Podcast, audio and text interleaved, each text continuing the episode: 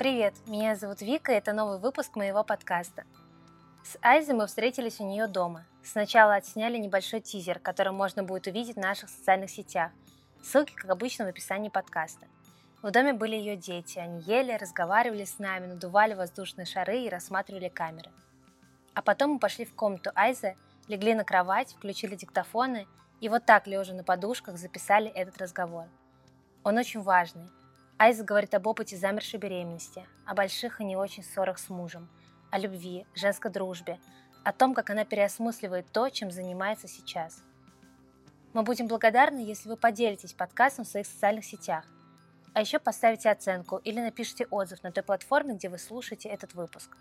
Так его увидит больше людей. Желаю вам приятного времени за разговором с нами. И до встречи!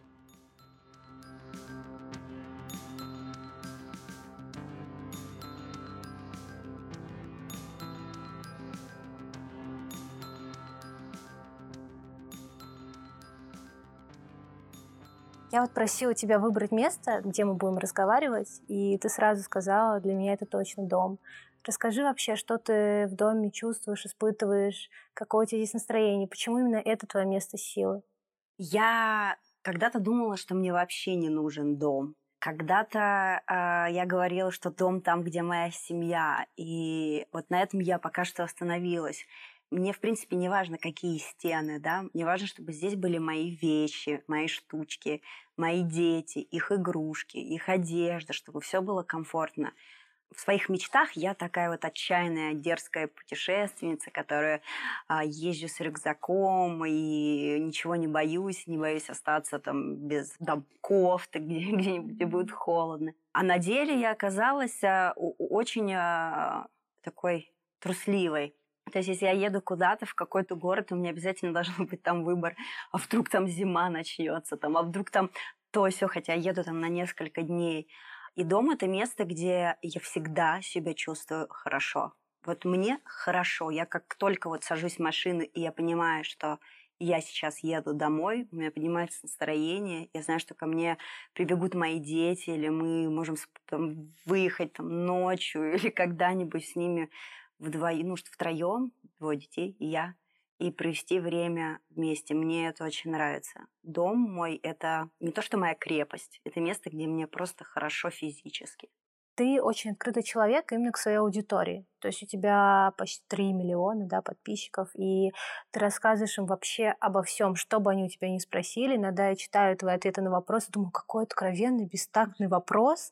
Во мне рождается да, такая эмоция, но ты отвечаешь все равно, ты не злишься, не ругаешься, ты показываешь вообще, получается, там с утра до вечера свой день. Как ты вообще, это всегда в тебе было, или ты как-то пришла к тому, что готова делиться вообще всем, что происходит в твоей жизни с аудиторией такой большой? Ну, как показалось, недавно мне захотелось скрываться. Сейчас я, наверное, не даю того, чего давала раньше.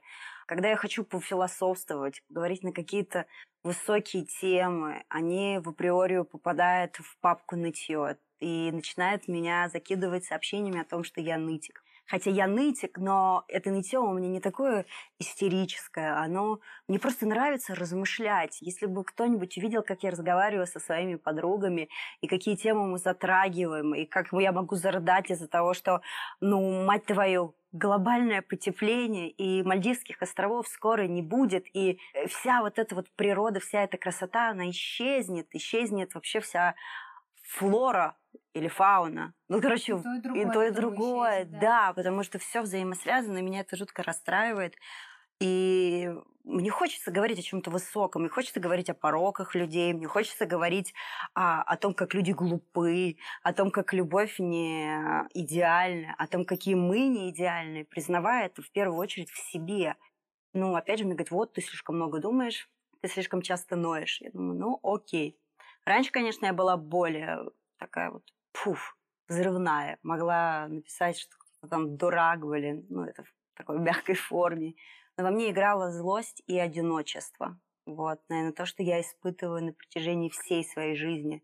И испытываю жесточайшее одиночество. Мне так хочется иногда найти какого-нибудь такого же человека, как я, который ну, может прочитать книгу и неделю говорить о ней и перечитывать ее, потому что иногда я неправильно воспринимаю эмоции героев, какой я достала мужа, прочитав книгу «Цветы для Эл Джорнона», mm-hmm. когда мне так не могла, я не могла понять, почему эта книга так всем нравится, а мне она жутко не нравилась. Я перечитывала и говорила, да нет, это все неправильно, все должно было быть не так. Она ужасная книга, он в конце стал дураком. И вообще, то есть, и, думаю, ну, и вот в таких мыслях, и мне хочется говорить с аудиторией, но не все на это готовы. Ну, а я не готова, наверное, попускать свою планку, поэтому чуть-чуть приходится тормозить. Что такое самое эмоциональное, что ты прочитала от своих подписчиков? То есть, когда ты получила какое-то письмо, и ты поняла, я понимаю, почему у меня такая аудитория, для чего я вообще веду свой Инстаграм, рассказываю о своей жизни. Вот совсем недавно мне пришло сообщение, я его опубликовала. Я редко публикую какие-то хорошие вещи относительно себя, они приходят очень часто, и мне даже иногда стыдно, что я их не благодарю, да, воспринимаю это как должное, хотя где-то внутри меня загорается такой маленький огонек, такое солнышко, который делает меня более уверенной в том, что я говорю и в том, как я мыслю. Меня женщина поблагодарила за то, что благодаря мне она стала лучше намного, что она увереннее в себе, что я ее замотивировала, и она стала тем, какой должна быть каждая женщина. И я считаю, что это... Но она еще так это красиво написала, что меня тронуло. Мне кажется, я немножечко даже не могу передать ее эмоцию, но именно это я хочу от женщин, от именно женской аудитории в своем инстаграм, потому что именно для нее я стараюсь, именно для нее вообще я мыслю, не для нее, я мыслю как женщина, и хочу, чтобы женщины меня слышали, были со мной согласны, потому что многие вещи я говорю из своего собственного опыта. У тебя есть э, какая-то проблема, которую ты понимаешь, да, с, так сказать, выстраиванием личных границ из-за того, что так много людей за тобой следят, и в целом, мне кажется, у них создается впечатление, что ты очень близким человек, они знают про тебя все, ты их друг. А есть ли у тебя вот этот какой-то внутренний конфликт, может быть, с этим? Сейчас нет. Раньше, да, я вываливала на них все, абсолютно все, что нужно, то, что не нужно.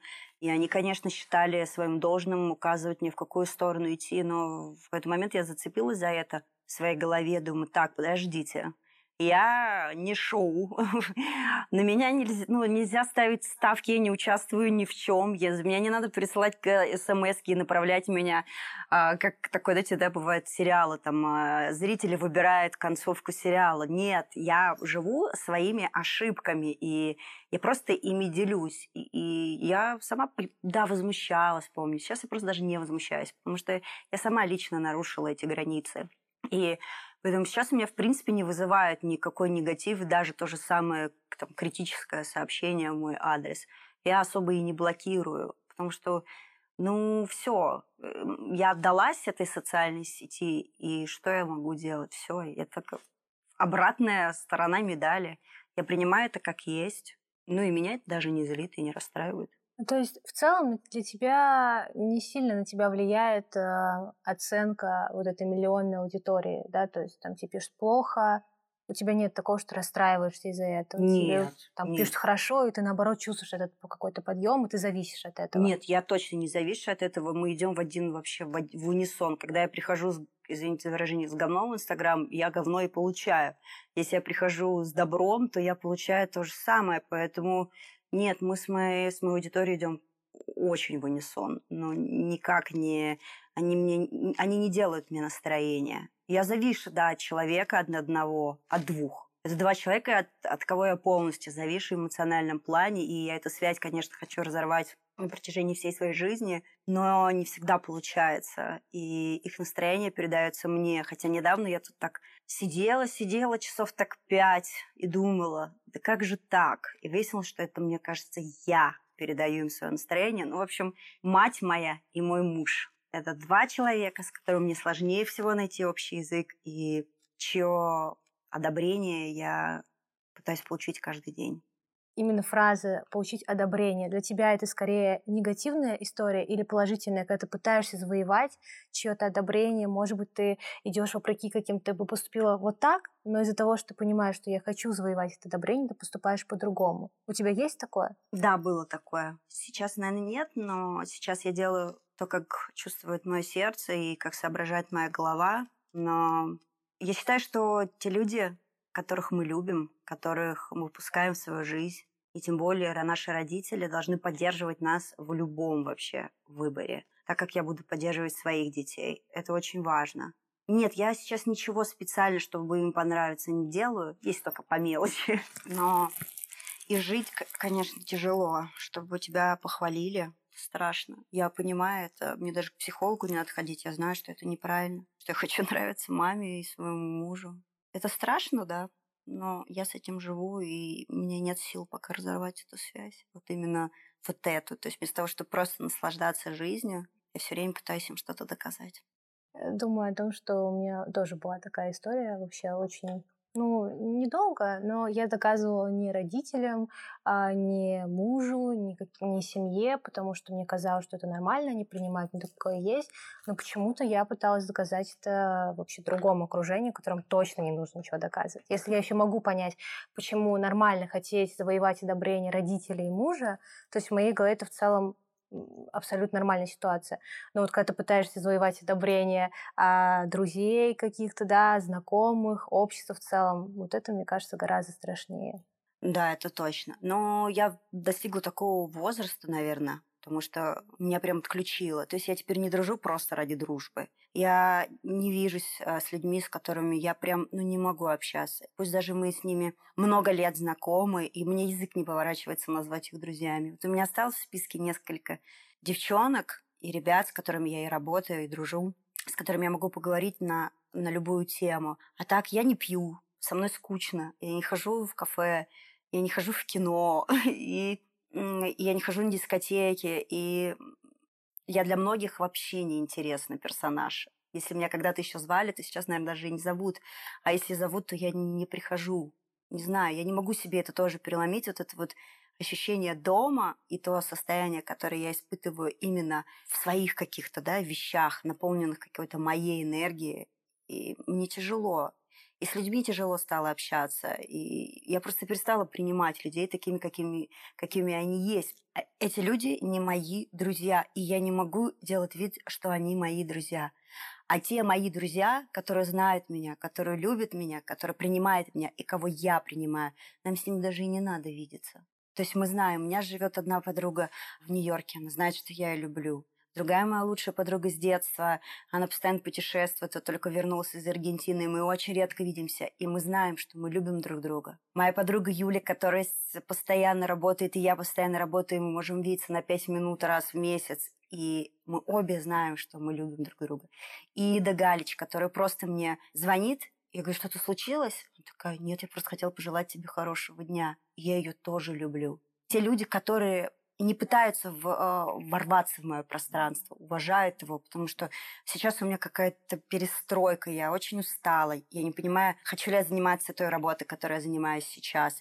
Я не хожу на мероприятия, я, мне стало как-то все неинтересно в один момент. Я хочу заниматься профессией телеведущей, я хочу писать, но опять же, я боюсь теперь даже думать о книге, потому что я, я пишу. Я не писатель, но я пишу всю свою жизнь. И я боюсь думать о книге, потому что, о, опять эта блогер выпустила книгу. Поэтому я, когда выпущу книгу, это пройдет, наверное, лет 20-30.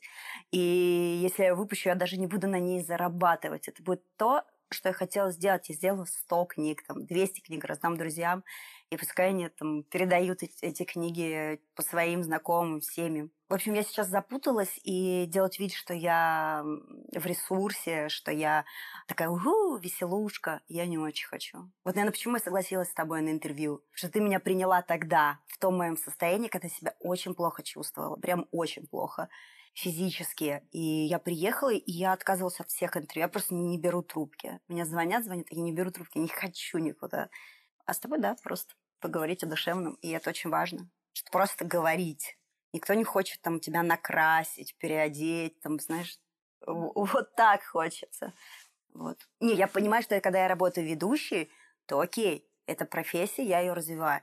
А вот так просто, вот, ну, нет. Ну, ты знаешь, мне, кстати, вот в момент нашей первой встречи, да, вот в редакции «Гламур», когда мы записывали подкаст «Это Гламура», мне, наоборот, показалось такой вообще свет на какой-то своей хорошей, позитивной волне. Нет, То есть да. даже, мне даже в голову не пришло, что ты там плохо себя чувствуешь. Нет, да, физически было плохо. Я вот начала лечение, у меня такие прям проблемы, как выяснилось, из-за моего графика, из-за моего тщеславия в первую очередь. Я так себе навредила, даже не, ну, не думая об этом, что вообще, что я не могу не спать там месяцами, что я думала, я всегда буду здоровой, сильной, крепкой женщиной. В какой-то момент я такая смотрю на себя и понимаю, что да от женщины это вовсе ничего и не осталось, что я прям вау. Пошла к врачу, сдала анализы, она говорит, нет, детка, у тебя анализы не женщины, у тебя анализы президента. Я говорю, да, я хочу быть президентом. Говорит, а вот, говорит, видно. Серотонин на нуле, прогестерон на нуле, а фолиевой кислоты вообще нет. То есть у меня просто вот все понижены, все женские гормоны, которые должны быть, они у меня снизились. А так как у меня питание было так себе, ну ты ешь, что попадется тебе вообще что угодно. И а я не могу пить лекарства, то есть я не могу лечиться, потому что мой желудок ослаб. И вот я лечу желудок, чтобы вот так вот наконец-таки вылечить свои эти гормональные всплески. В чем проявлялось тщеславие? То есть как ты сама это в себе видела? Ну, ты смотришь вот так вот на людей в этом Инстаграм, а у них там и то, и все, и реклама, и проекты, и выезды, и пресс-туры, и, и вообще просто, и думаешь, во, как круто, я тоже так. Это была такая зависть мотивирующая. Я завистливый человек именно белой завистью. То есть я так же должна, я так же должна, мне там раз предложение, два. Вместо того, чтобы выбрать, я такая, и это беру, и то беру, и все беру. Я понимаю, что ого, куда вообще? То есть я беру, зарабатываю, куда? Когда тратить-то вообще? Ну, ты не живешь. Ты живешь в графике нон-стоп. И когда я приехала из этой Камбоджи, я такая, не, все, я что-то не работаю, ребят, простите. Я затормозила и поняла, что вот эти походы на мероприятия, они все очень круто, я попадаю в прессу. Но цена здоровья, цена всему этому здоровью мое Получается, если я заболею, то, не дай бог, со мной что-то произойдет страшное, а моему мужу придется за мной ухаживать. Это что за жизнь такая ужасная? Мои дети будут страдать, потому что они не получат полноценную маму.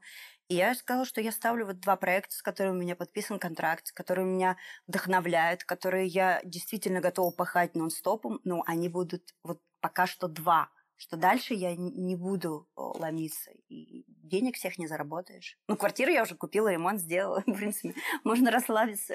Когда ты приняла это решение сама для себя, я понимаю примерно, что, наверное, первое время ты на таком эмоциональном подъеме, вау, я приняла это решение, класс, вот это точно то, что мне нужно. Потом у тебя было такое, что начала жалеть об этом и хотеть опять вернуться в эту гонку? Не, я... у меня в начале было. Я в начале что-то рыпалась. А нет, с каждым днем все как-то еще август, в принципе, такое время, когда ты, в принципе, можешь э, легально отдыхать и делать свои дела. Я вот гуляю с детьми целыми днями и получаю искреннее удовольствие. Мне так весело с ними. Хотя мне тяжело, потому что мне вообще, в принципе, как муж, человеку не в ресурсе, очень тяжело с двумя активными детьми. А, плюс у меня муж уехал на Бали, вот. Плюс мы 20 дней были с ним в ссоре. Это самое вообще самая-самая-самая долгая наша ссора за всю жизнь. Вот. И делать вид, что все нормально, не показывать детям, что ты в расстройстве, принимать какие-то решения, которых ты, в которые ты сам не веришь. Э, типа все, развод и все остальное. Это, конечно, подкосило меня немного. Вот. Но все нормально. ну, в общем, 20 дней в разлуке, ну, не то, что в разлуке мы виделись, но у нас такая была, такое холодное, не перемирие, как сказать, перемирие ради детей, но вот, я впервые об этом говорю вслух. Вот, но потом мы помирились, а у него уже был билет до Бали. Вот, поэтому вот так вот. Он взял билет до Бали, когда вы поругались? Ага. А, то есть это была причина, да, чтобы уехать от всего? Ну, наверное, да, потому что он, в принципе, не собирался. У нас был план, что мы тут все доделаем, мы поедем. Но потом я думаю, ну ладно, уезжай. Ты можешь сказать, какая была причина ссоры? Почему вы поругались?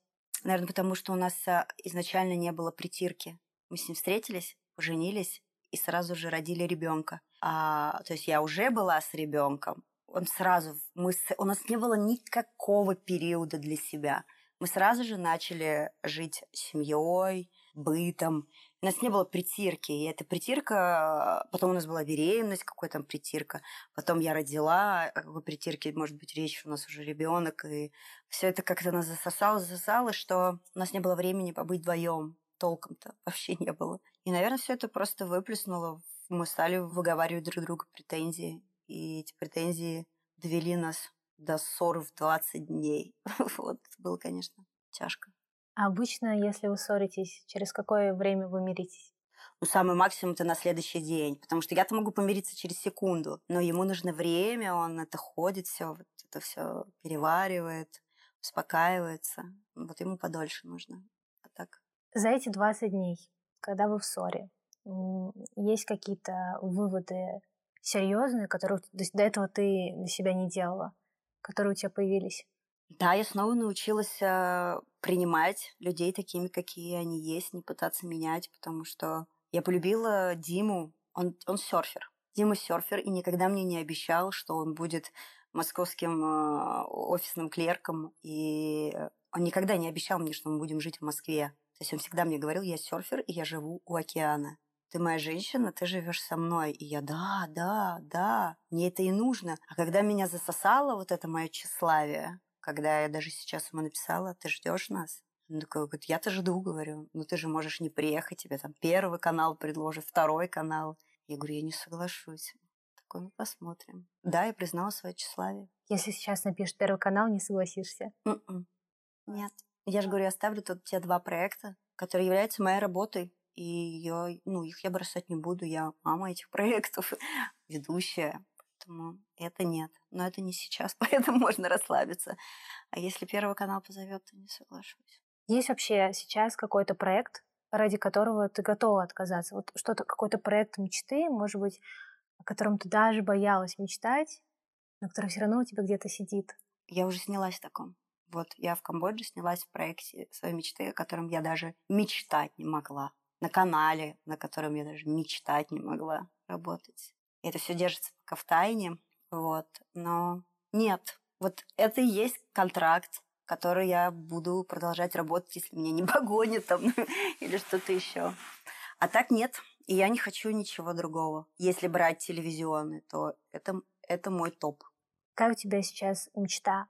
Не профессиональная, не о карьере, а вообще глобальная? Ну, глобальная, чтобы наконец-таки океан был очищен от пластика. Это все супер тупо, глупо чтобы производство, фабрики начали придумали какую-то альтернативу этому пластику, хоть как-то, потому что да, я не покупаю пластиковые пакеты, но черт побери, все упаковано в пластик, и ну, и это настолько все печально. И если менять, то менять все в целом. Спасая планету, начи- начинать надо с, с головы. А голова это производители пластика. Нужно искать какую-то замену и как можно скорее. Вот, ну, это если из глобального. Если из такого маленького, ну, маленького по отношению всей планеты, то это чтобы мы с моим мужем стали наконец-таки лучшими друзьями, чтобы мы смеялись друг с другом так, как делаем это каждый по отдельности.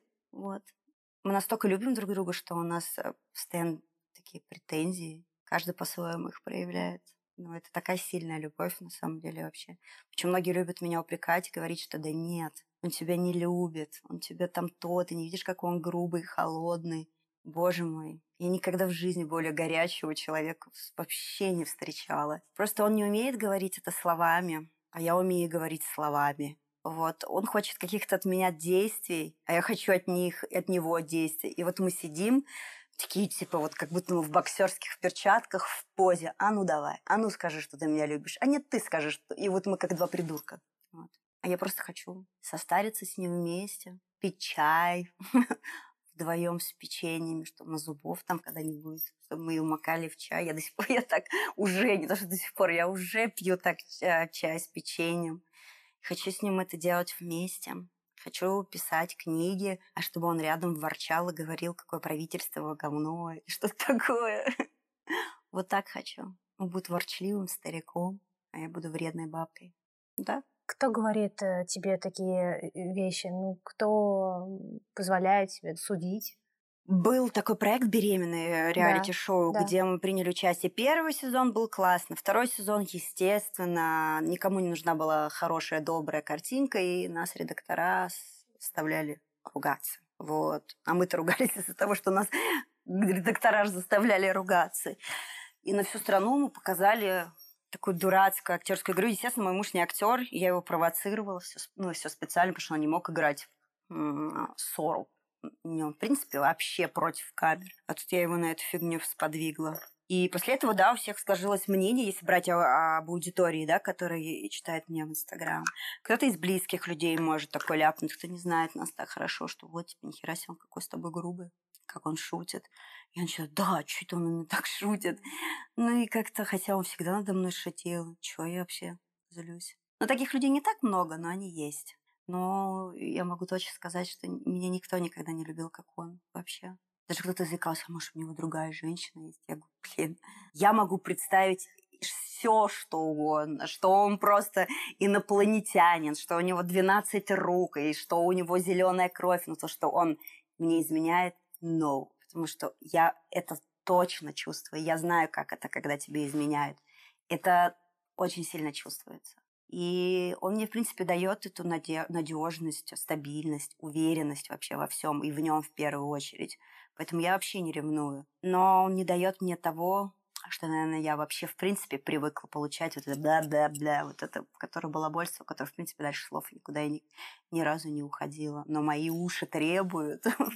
Ты вообще ревнивый человек? Вообще нет. Вообще не ревнивый. Иногда делаю вид, что ревную. А на самом деле не ревную. Не знаю, я в себе так уверена, во-первых, честно могу это сказать. Потому что у меня было время, когда я ревновала, но я вообще была просто никем, не звать меня никто, и чувствовала я, в принципе, себя так же. Вот. А сейчас я уверена в себе, и уверена в своих э, возможностях. Именно я внешне себе нравлюсь. Даже если я кому-то не нравлюсь внешне, но я себе нравлюсь внешне. Мне мое тело нравится. Мне нравится, а, что я делаю. Мне нравится, чем я интересуюсь. Мне нравится, что я читаю. Мне нравится, что я не принимаю, как я мыслю. И я люблю себя. И если мне кто-то изменит, то это его выбор. Значит, он меня недостаточно любит или недостаточно любит себя, чтобы за счет кого-то как-то да, себя приподнять в своих же глазах. Я не ревную. Я считаю, что это деструктивная вообще фаза каждых отношений. Это любовь это, это не любовь. Это вообще не от Бога что-то. Хотя, в принципе, в Бога я особо не... Ну, я в Бога верю, не верю в религию. В общем, это, это низкие вибрации, это низшее проявление любви, и это эго, в первую очередь, задетое эго. Мое эго в порядке, я его ничем не задеваю, поэтому я не ревную и никому не советую ревновать. И все вот... Я недавно посмотрела клип э, Ольги Бузовой, где она там... Там какая-то фраза была, она мне прям въелась в голову. Я взломала все пароли, что-то там прочитала смс, и я Вообще считаю, что такое даже в массы не надо пускать. Это ненормально читать чужие сообщения, чужие письма. Это неправильно. Я, вот у меня вот нет. У меня однажды я случайно прочитала чужую переписку, и это довело до развода. Это было случайно. Меня просто попросили привести телефон, и он завибрировал в моих руках. И я по инерции заглянула. А так я вообще не прикасаюсь к телефону своего мужа, к телефону своего сына ну, я не трогаю вообще. Я считаю, что это личная зона. И если ты захочешь что-то найти, ты обязательно найдешь в переписке с другом, с мамой, с кем угодно. Ты найдешь то, что тебя расстроит. Поэтому э, личные мысли, личные рассуждения с друзьями, подругами в порыве злости и все остальное, я этого не удаляю. Поэтому я бы не хотела, чтобы мои переписки читали. И то же самое не хочу делать с чужими. Да, для меня на самом деле вообще такой момент, когда ты уже намеренно идешь смотреть что-то, сообщения, а, там историю поиска и так далее, значит, это уже что-то. Все, это конец. Это конец, который ты сам положил вообще. Вопрос э, сейчас будет такой серьезный. Я когда читала твои ответы на вопросы, я тебе сразу это написала в сообщениях в WhatsApp, когда тебя спросили, а, была, был ли у тебя опыт замершей беременности. Угу. И ты ответила «да». Я не знаю, говорил ли ты вообще об этом где-то публично, открыто много? Потому что нет, я, особо да, я, я, я тоже такого не помню, поэтому для меня это было а, скорее открытие. В последнее время мне несколько знакомых столкнулись с такой ситуацией. Я наталкиваюсь на статьи, на подкасты с психологами, которые говорят об этом.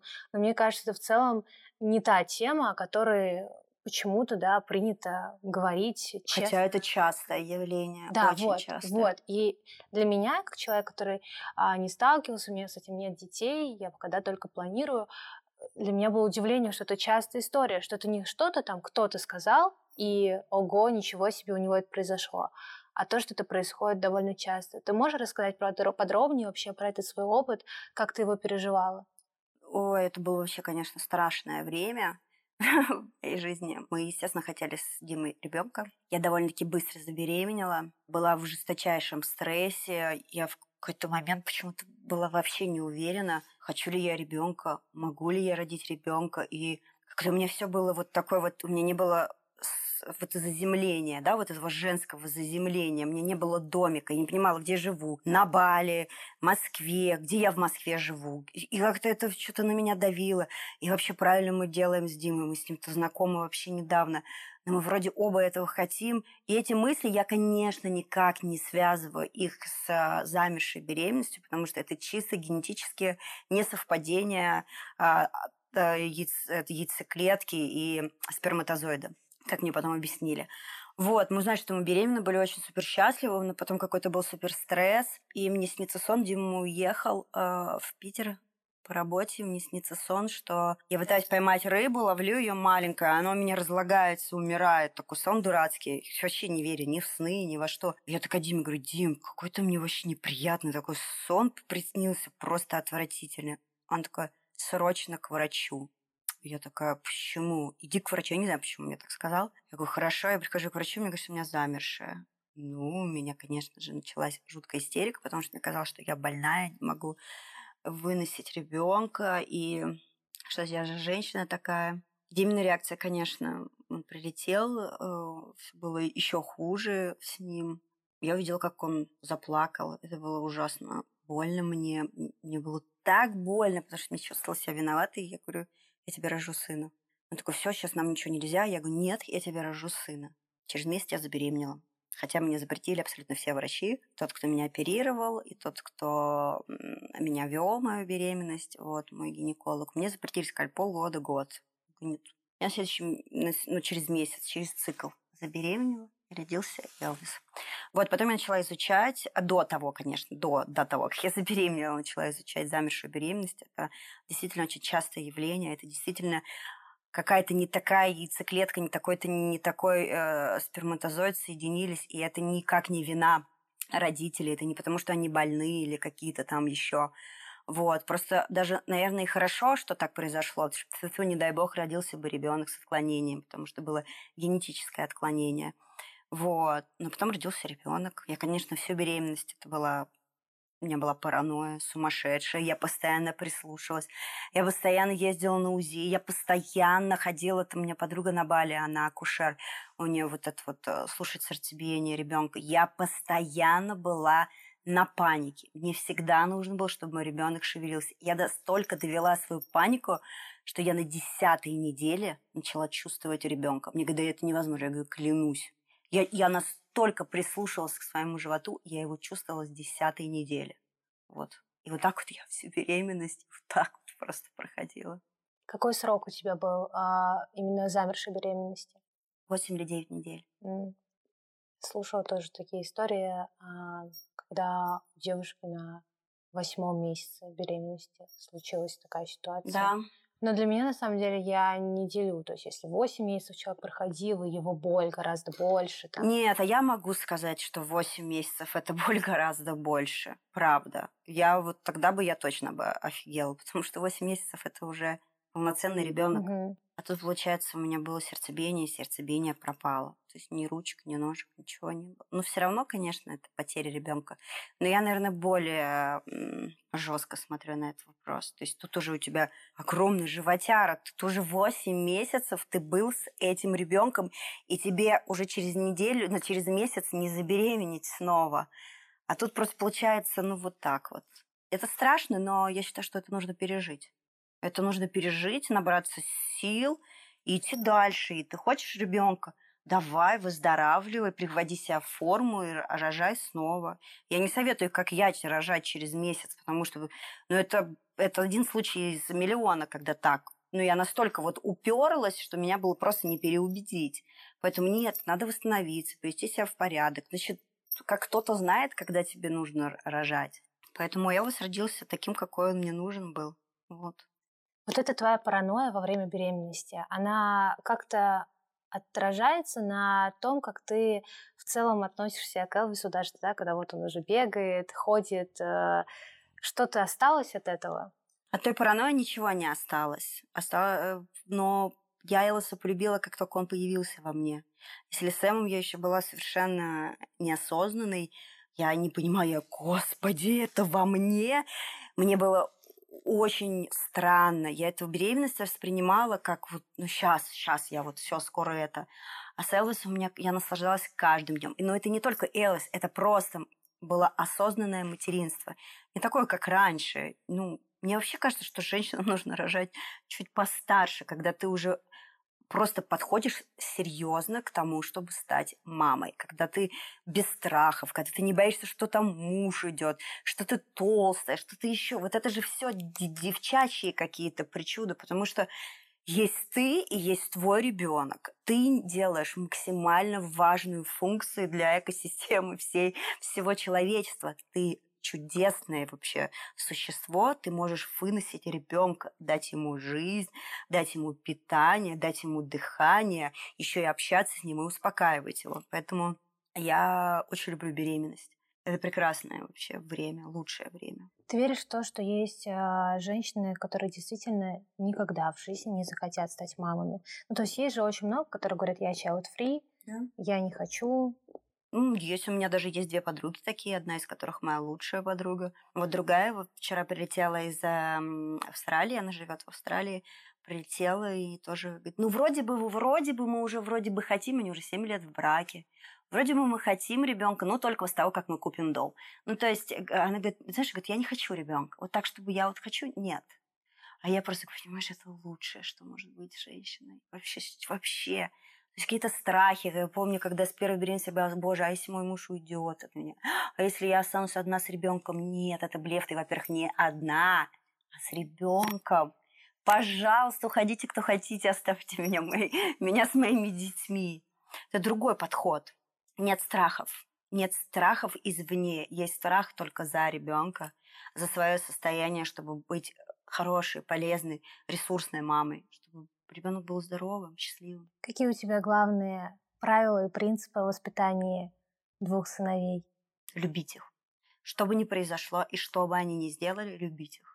Это самое главное правило. Даже когда они очень сильно напакостят, и я очень сильно на них злюсь, я продолжаю любить. Я так и говорю. Я сейчас очень злюсь, но я вас люблю. И будет лучше, если вы честно признаетесь в том-то или в том-то. Поэтому мои дети, когда делают что-то плохое, признаются мне всегда. Что я говорю, я вас продолжаю любить. И когда вы хулиганите, я люблю вас иногда даже больше, чем вы думаете. Потому что я разочаровываюсь в себе. Потому что это я, я воспитываю детей. Мой муж воспитывает детей. Это наша вина. Вот поэтому, когда они что-то натворят, я понимаю, что я что-то сделала неправильно. Ты в одном интервью, я не помню в каком, сказала фразу а, «Я адекватная мама, я адекватно вижу, какие есть достоинства и недостатки у своих да. детей. И мне так понравилась эта фраза, потому что я редко слышу, как мамы говорят, вот у моего ребенка есть, очевидно, откровенно какие-то недостатки. Нет, я прям откровенно, адекватно знаю, что в чем мои дети сильны, а над чем им придется еще всю жизнь работать. Нет, я не буду хвалить, если они сделали откровенную чушню, мое любимое слово. Вот. И я буду хвалить, если они сделали хорошо. Я не, не мамка-наседка, которая любит просто за то, что это из меня вылезло. А я, люб, ну, я люблю их, да, но я буду их уважать за заслуги перед самим собой хотя бы, не передо мной, когда они чего-то достигают. Да. Я вижу, в чем силен Сэм, в чем силен Элвис. Какие у них главные достоинства? Сэм интеллект, у Элвиса тоже он очень умный ребенок. Для своих лет он вообще, конечно. Они оба очень умные. Но пока что я могу оценивать э, об интеллекте Сэма, потому что он действительно очень хорош в образовании, но у него есть лень. Угу. Он ленивый, и он э, очень жесткий. Он очень жесткий, он доводит Элвиса. То есть у нас такая ситуация, что я и Элвис это как Сэм и Дима. Потому что Дима сильнее, он давит меня с, с Сэмом. Эл, э, Сэм сильнее там меня и Элвиса, и он нас давит. То есть мы такие с Элвисом, такие бедные, несчастные в этой семье. Я шучу. Просто Элвис фанат Сэма. А Сэм, он такой вот свои границы. Это, это и мое время. Это, то есть он прям защищает свои границы. А Элвис, он такой же, как я. Смесь рыбы прилипала из собаки лабрадора. Это я и Элвис. Потому что мне кажется, что типа для любви всегда должно быть время. То есть вот, ну как, ну что ты сейчас делаешь? Давай обниматься. То есть я, нам вот это очень важно. Но Сэм очень тактильный. Ему нужно всегда гладить, трогать. Поэтому я всегда, там, он когда засыпает, он спит со мной сейчас, пока Димы нет. Я ему делаю массажи, глажу его. Вот, Элвис более самостоятельный, нежели чем Сэм. Элвис может заснуть один, ему никто не нужен. А, Элвис, а Сэму нужен всегда кто-то. Они разные, но оба умные. Вот это я очень люблю у них. Ты переняла какие-то уроки от своих родителей, именно воспитание ребенка? То есть, может быть, ты знаешь, меня воспитывали вот так, я тоже буду делать так, или наоборот, я так делать не буду со своими детьми. Я очень сильно люблю своих родителей. Хотя мне очень сложно иногда бывать с мамой моей, потому что, потому что я ее люблю просто до безобразия вообще. Но, но я никогда не буду воспитывать их так, как они воспитывали меня. Наверное, нет, не буду. Но папа меня вот, он такой вот, он, он мое солнышко. Он зажигает во мне это солнышко, он постоянно меня хвалит, просто слушает меня. А маме просто нужно контролировать. И я ее тоже понимаю, потому что я сколько раз приходила к ней мама, помоги, там, то все. Ну, я нарушила свои границы, опять же. Теперь маме, наверное, хочется меня спасать все время.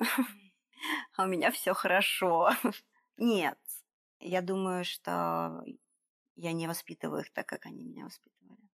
Они меня воспитывали больше в такой, в таком страхе. А у меня нет такого. Меня дети не боятся. Только любовь, но я могу гавкнуть так, что они вообще по струночке будут ходить. Это опять же через любовь. Чего ты боишься сейчас? Ничего. Вообще ничего не боюсь. Ну, и, ну, чтобы родители были здоровы, дети здоровы. Так все. Ничего. Ну вот бояться нет ничего. Интересный ответ. Я часто его задаю, просто мне правда интересно. Мне кажется, страхи очень много могут сказать о человеке. Я все поборола. Я просто... Моя жизнь посвящена тем, чтобы побороть свои страхи. Боюсь высоты, лезу в высоту. Боюсь летать, летаю чаще. А, боюсь плавать, плыву, боюсь чего-то, лезу. Нет страхов, ни фобий нет никаких. А какая у тебя была мечта в детстве? Просто мне интересно, о чем мечтают люди в детстве, а потом они с высоты своего возраста смотрят на это и уже анализируют. Да я так особо не мечтала почему-то в детстве. Я не помню, чтобы я о чем-то мечтала. Вот так какие-то профессии, то продавец на рынке, то еще что-то. Но ничего высо... о, о чем-то высоком нет.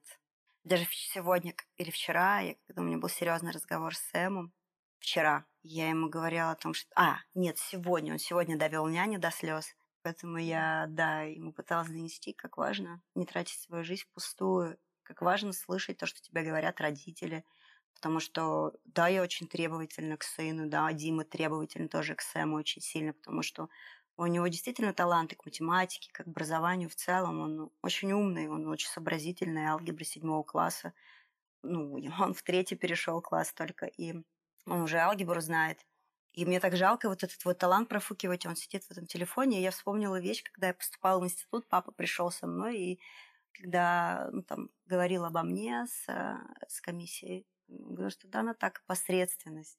И я такая думаю, я, ну, я смотрю на сына своего, говорю, ну, я понимаю, что я посредственность, что я не особо умна, ну, не супер глупа, там, у меня нет никаких талантов, может быть, они и есть, но их не развили в детстве, что мне, в принципе, ничего не заставляли делать, и я как, ну, просто ругали, ну, чтобы я там дома сидела, а какой-то альтернативы у меня не было. И ну, вот я не хочу, чтобы мои дети были, чтобы я назвала их посредственностью. Это, наверное, мне не было больно, что папа так сказал про меня. Я же, ну, понимаю, что это так. Вот. И, но я бы не хотела, что я не хотела бы так говорить про своих детей. Вот. Но ты это помнишь, да? Это я это помню. Да. Да, я такая думаю, это я правильно это слово поняла или нет? Мгм, мгм. А потом поняла, что да, все верно. Но я поступила в институт. И в итоге, и в итоге, опять же, я тоже... Это очень интересно, почему многие люди, которые публичные люди, они вспоминают, что на самом деле их родители считали, что они обыкновенные и посредственные. Так я обыкновенная и посредственная, Я не правда. верю, знаешь, что за обыкновенными пос- посредственными людьми будут идти другие люди. Мне кажется, это очень важный момент. Не знаю, сейчас... Лакмусовая бумажка такой показатель, что если Ну. за тобой идут люди, значит, Ну, ты посмотри на Инстаграм.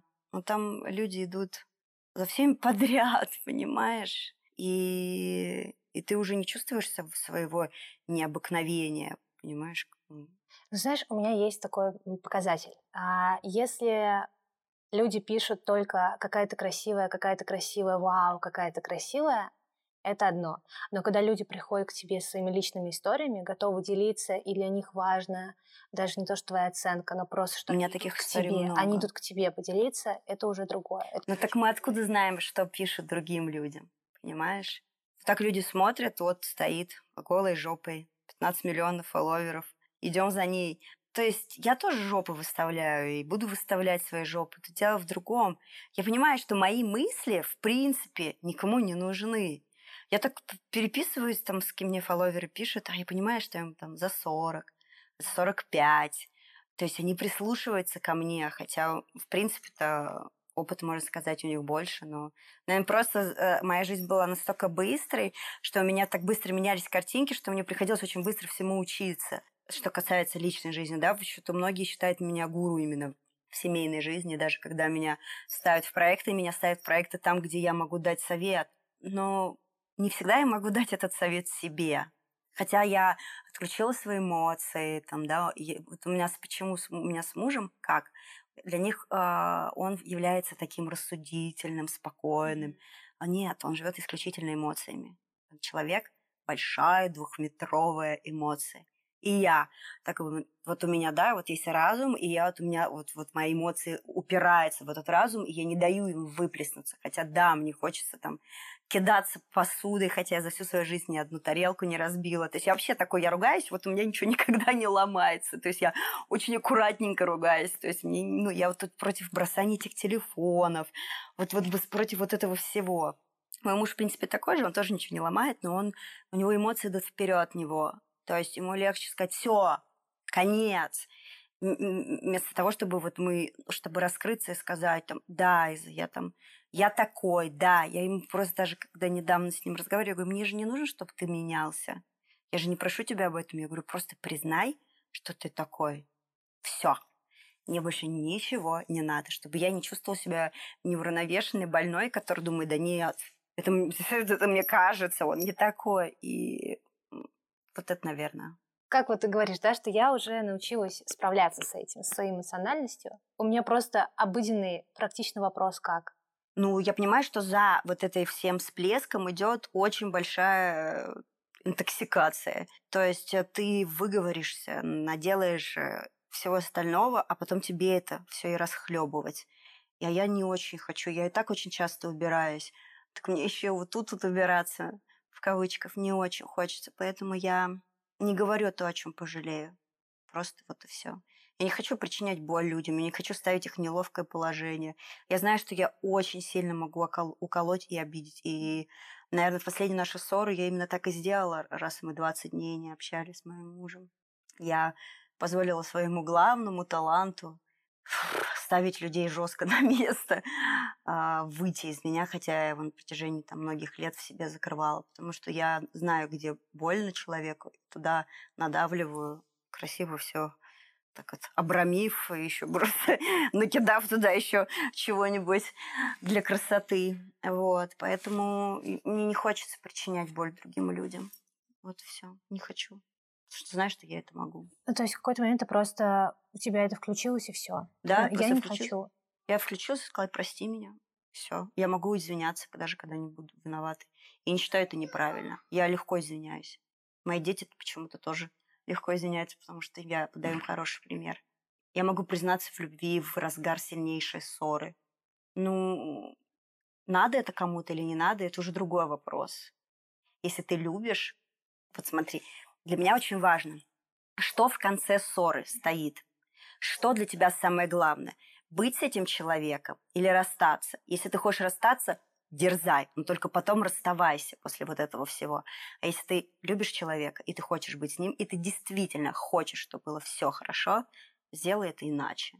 Вот в последний раз мне не получилось сделать иначе, потому что я заболела, устала, не выспалась и кучу всего вообще. И у меня это вырвалось, мои претензии, они вырвались. То есть за пять лет я молчала, и тут вот за один день за пять минут я все сказала. Причем я сказала это без криков, а супер холодным э, таким сучарским голосом. Что еще хуже? Еще хуже, да. Да. Потому что эмоции как-то еще можно оправдать. Наверное. Нет, я прям очень холодно и больно сказала. Я больше не хочу хотелось. Но я при этом продолжала любить его.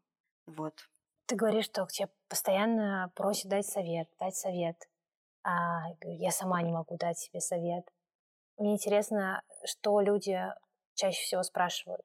Как, может быть, есть какая-то ситуация, о которой тебе чаще всего рассказывают, и ты это понимаешь, что вот одна девушка, которая сказала, вторая, третья. Да, очень много. Даже если вот открыть нам э, вопросы, которые мне задают, все вообще, просто 90% как забыть бывшего. Самый часто задаваемый вопрос, а у меня, не знаю, я не помню бывших. Я не, я, я, я не знаю как, но у меня никогда не было, чтобы я расставалась, любя. У меня не было такого. Наверное, меня никогда никто и не бросал, поэтому я ну, не чувствую вот того, что могут чувствовать многие другие. Потому что в основном, ну да, в какие там ситуации были виноваты там мужчины, но чаще всего виновата была я. Расставание было, потому что я разлюбила. Потому что я там, накосячила, или я там что-то сделала, или я предала, или я, ну, там, если брать Лёшку, то слишком долго все это тянулось. Да и любви у нас уже такой не было. Да и в принципе, может быть, она была, конечно. Но какая она была? Ну, это такая любовь. Я вот не хочу, чтобы мои дети так любили. Я не хочу, чтобы было вот такие вот эмоции дурацкие, глупые. Я не люблю вот это обилие экстрима вот в отношениях. Это итальянские пары, это вообще не для меня. Я вот хоть вот так вот, вот я хочу вот, вот бабушкой быть, поржать, постебаться, пожрать, и вместе читать. Вот моя идеальная любовь. Ну, ты вообще веришь, что вот эти пары, которые постоянно ругаются, мне кажется, все равно ссора это такая разрушающая очень энергия. Да, ну, конечно, случае. нужно, да, там как-то выговаривать друг друга, да, чтобы понемножечку, чтобы не было вот этого, да, взрыва огромного, накопленного, который произошел, в принципе, может, и у меня. Потому что мы, по сути, ругались, но так, так, по мелочи, по бытовой, на бытовые какие-то темы. Ну, главное не вот не перетерпеть, ну, как-то поспокойнее все это быть. А вот эти эмоции, да ну нет, нифига, это от них стареешь, болеешь, да ну нахрен. Я против вот, вот эмоциональных пар честно. Вот я муж мой эмоциональный. Ну, прям хоть что, что хоть что-то не так, все. Уходим, ухожу, развожусь, понимаешь? И вот это тяжело. Ты думаешь, блин, чувак, я просто сказала, что ты неправильно положил ложку. Или как-то вот, вот, вот так вот. Не знаю. Любовь – это когда ты можешь другому сказать, да ты дурак, и, и поржать вместе. Вот. не обидеться. Не, да, да, я, не, фу, я вообще не обидчивая. Вообще. Потому мне так странно, когда люди обижаются. И мне странно, когда люди не могут забыть бывшего. Потому что, блин, нет, каждый следующий чувак круче предыдущего. Надо дерзать. И с чего вообще многие женщины решили, что у них это последний мужчина? Ну, правда. Ну да, мне кажется, главный страх остаться одной. Да что за, блин, за страх? Ничего это не страшно, одно даже очень хорошо. Люди ведь и не расходятся по причине, что они боятся, что э, все, я больше ни с кем не смогу да, быть. Да, я знаю. Но это нужен только опыт. Опыт. Я знаю одну женщину, она такая уже в возрасте, такая смешная, приятная, веселая. Говорит, да ну нафиг, говорит, мне вообще все эти браки. Говорит, мне хорошо, у меня молодые поклонники, цветы, подарки. А что, зачем? Говорит, зачем мне еще за кем-то там убираться? Говорит, что там париться? Нет, семья – это круто. Но круто, когда семья не уничтожает тебя как личность. Это очень важно. Какие у тебя еще есть слагаемые идеальной семьи, такие как кирпичики? Семья – это банда, такая вот, знаешь, ОПГ. Когда если делаем дерьмо, то делаем вместе. И это поддержка. Это в первую очередь ты должен поддерживать друг друга. Вот, ну, даже вот ты моя, это моя сестра, ты не права. Я тебе, прилюдно я тебе сказала, ты молодец, отвела, дала по морде. Вот это для меня очень важно, чтобы поддержка, даже если ты откровенно накосячил. Не гнобить. Он совершил ты ошибку. В бизнесе накосячил, на работе накосячил. Не гнобить дальше, поддерживать. Это прям такое сплоченное ОПГ. Семья – это сила. Вместе не страшно. У тебя не было страха второй раз выходить замуж, потому что... Почему, спрашиваю, объясню. Мне кажется, многие женщины когда они переживают развод, они потом относятся к браку уже с подозрением. Опять же, есть этот страх, что вот, а если повторится, вот лучше я не буду туда опять шагать, просто будем, ну, просто у нас отношения. Но у меня первый брак был такой на самом деле, чтобы родители отстали. В принципе, такого не было, чтобы я замуж вообще когда-либо хотела. Вообще. Со вторым мужем я хотела замуж. Вот я, то есть первый раз я как-то пошутила, вышла замуж, а второй раз я хотела замуж, но вот второй раз мне было очень страшно. Мне было так страшно. Мне казалось, что я совершаю ошибку. Мне казалось, что я недостаточно красива. Мне казалось, что я недостаточно... Ну, все недостаточно. Что я недостаточно готова, недостаточно могу. И когда я вышла замуж, это, конечно, еще так смешно. Я приехала а, вот в эту часовню, где нас расписывали в Лас-Вегасе, раньше, чем мой муж. И там такие просто женились фрики. Там мужик такой, да давай я на тебе женюсь, ты там твой не приезжает. А я такая красивая была вообще в этот день, на самом деле, в итоге-то оказалось. И я такой, да нет, я своего буду ждать. И я так что-то боялась, у нас ни связи не было, мы в Америке, у нас что-то не сим-карт, ну как-то все было не так. И я сидела, ночью в этой часовне с какими-то американскими фриками, как эта толстушка выходит замуж за какого-то афроамериканца худощавого, а это прям просто тонну весит. И, а это мужик, ее папа был такой вообще фрик. Просто я думаю, боже, что это за стёб такой? Но когда я, нас расписали, я, конечно, просто я почувствовала себя женой. Три переломных момента в твоей жизни, которые кардинально поменяли тебя? Развод первый, пока единственный. Развод, да, развод меня научил не бояться быть без денег, без крыши над головой. Сейчас стало не так страшно. Переломный момент, когда я почувствовала себя несчастной на Бали, настолько несчастной. Казалось, что нет ни одного места на этой планете, где я бы чувствовала себя счастливой. До сих пор, кстати, нет такого места на планете, нет такого города, где мне хорошо вообще нигде нет. Ни страны, ни города. Ну и когда я потеряла ребенка. Три переломных момента, которые сделали меня совершенно другой. У меня последние уже такие вопросы. В целом, мой подкаст про женщин, он о женщинах, и слушают его одни женщины. И многие перестают верить в женскую дружбу после каких-то определенных моментов или определенных людей. Были ли у тебя какие-то предательства именно подруг и как ты с этим, если да, то как ты с этим справлялась, а если нет, то что ты можешь сказать этим девушкам, которые отчаялись и считают, что лучше я буду вот одна или только с мужем? Ну так тоже вообще неправильно, меня прям раздражают такие женщины, которые типа, зачем мне подруги, у меня есть типа дети и муж. Хо-хо. Ну и тогда и давай. Я верю в женскую дружбу. Я верю, что то намного сильнее, чем женская дружба, женская любовь. Я в нее верю, потому что я люблю, и меня любят. И были у меня подруги, которые приходили не вовремя и уходили вовремя.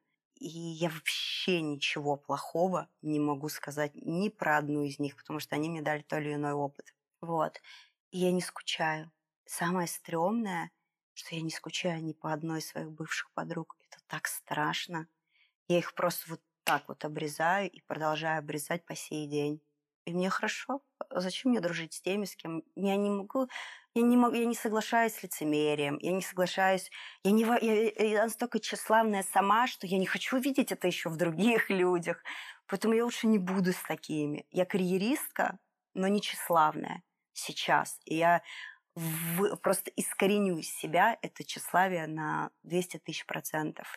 Я не крашусь, я не наряжаюсь, я опрятненько, чистенькая, все остальное, но я хочу убрать вот эту вот погоню за красотой, за статусом, за деньгами, за обожанием и всем остальным. Мне не надо вот этого всего сейчас. Я не хочу видеть это в других. И я, и, наверное, в основном с моими подругами мы расходились только потому, что они считали себя центром вселенной. А я не люблю таких людей. Я себя не считаю центром вселенной. Вот, поэтому А страшно почему? Просто я на самом деле тоже не жалею вообще ни об одном именно расставании с подругой. То есть мне кажется, ну так и должно быть, и не хочу возвращаться, и, и мне даже это хорошо. Я думаю, классно, что так произошло. Тебе страшно, потому что считаешь, что это, наверное, не совсем по-человечески, да? Да, я считаю, что это какое-то мое малодушие, хотя это, наверное, единственное, в чем оно проявляется. Ну, настолько меня отворачивает от людей, и я вот такая, нет, нет.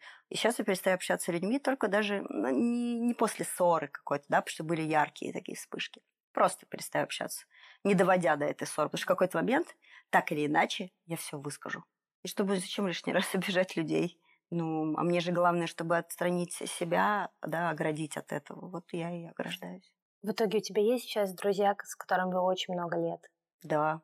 Две мои подруги, Ася и Анчелла, передаю вам привет. Я с ними с 7 лет. Юля, с которой... Юля Калядина, передаю тебе привет. Я с ней лет с 15. Ну, ты хера лет.